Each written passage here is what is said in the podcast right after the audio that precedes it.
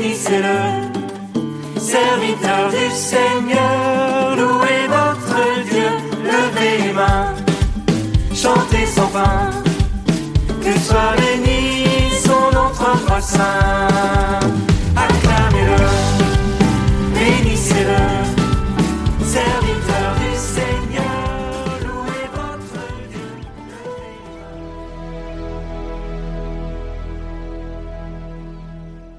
Lecture de la première lettre de Saint Paul apôtre à Timothée.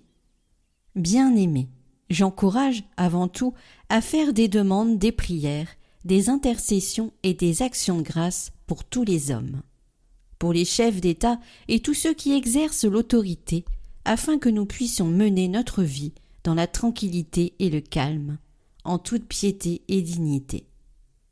Cette prière est bonne et agréable à Dieu notre Sauveur car il veut que tous les hommes soient sauvés et parviennent à la pleine connaissance de la vérité. En effet, il n'y a qu'un seul Dieu.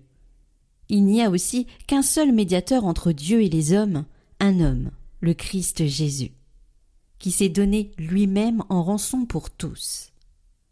Au temps fixé, il a rendu ce témoignage, pour lequel j'ai reçu la charge de messager et d'apôtre. Je dis vrai, je ne mens pas moi qui enseigne aux nations la foi et la vérité.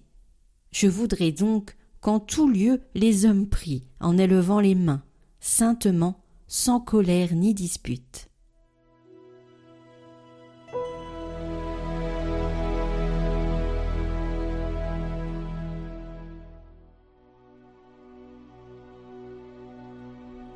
Béni soit le Seigneur qui entend la voix de ma prière. Seigneur, mon rocher, c'est toi que j'appelle. Ne reste pas sans me répondre.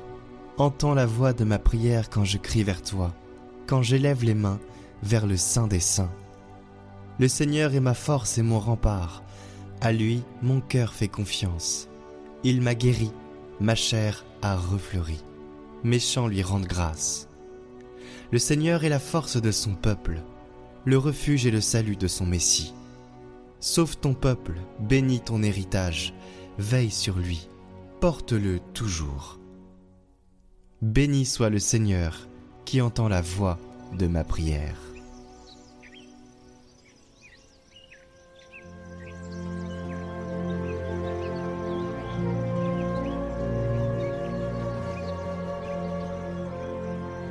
Évangile de Jésus-Christ selon Saint Luc. En ce temps-là, lorsque Jésus eut achevé de faire entendre au peuple toutes ces paroles, il entra dans Capharnaüm. Il y avait un centurion, dont un esclave était malade et sur le point de mourir. Or, le centurion tenait beaucoup à lui. Ayant entendu parler de Jésus, il lui envoya des notables juifs pour lui demander de venir sauver son esclave. Arrivé près de Jésus, ceux-ci le suppliaient instamment. Il mérite que tu lui accordes cela. Il aime notre nation c'est lui qui nous a construit la synagogue. Jésus était en route avec eux, et déjà il n'était plus très loin de la maison, quand le centurion envoya des amis lui dire Seigneur, ne prends pas cette peine, car je ne suis pas digne que tu entres sous mon toit. C'est pourquoi je ne me suis pas autorisé moi-même à venir te trouver. Mais dis une parole, et que mon serviteur soit guéri. Moi je suis quelqu'un de subordonné à une autorité, mais j'ai des soldats sous mes ordres. À l'un je dis va, et il va. À un autre viens, et il vient. Et à mon esclave fais ceci, et il le fait. Entendant cela, Jésus fut en admiration devant lui. Il se retourna et dit à la foule qui le suivait, Je vous le déclare, même en Israël, je n'ai pas trouvé une telle foi. Revenus à la maison, les envoyés trouvèrent l'esclave en bonne santé.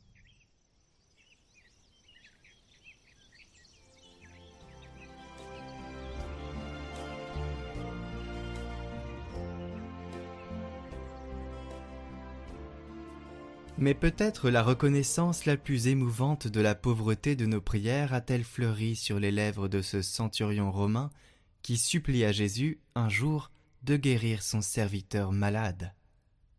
Il se sentait complètement inadapté. Il n'était pas juif.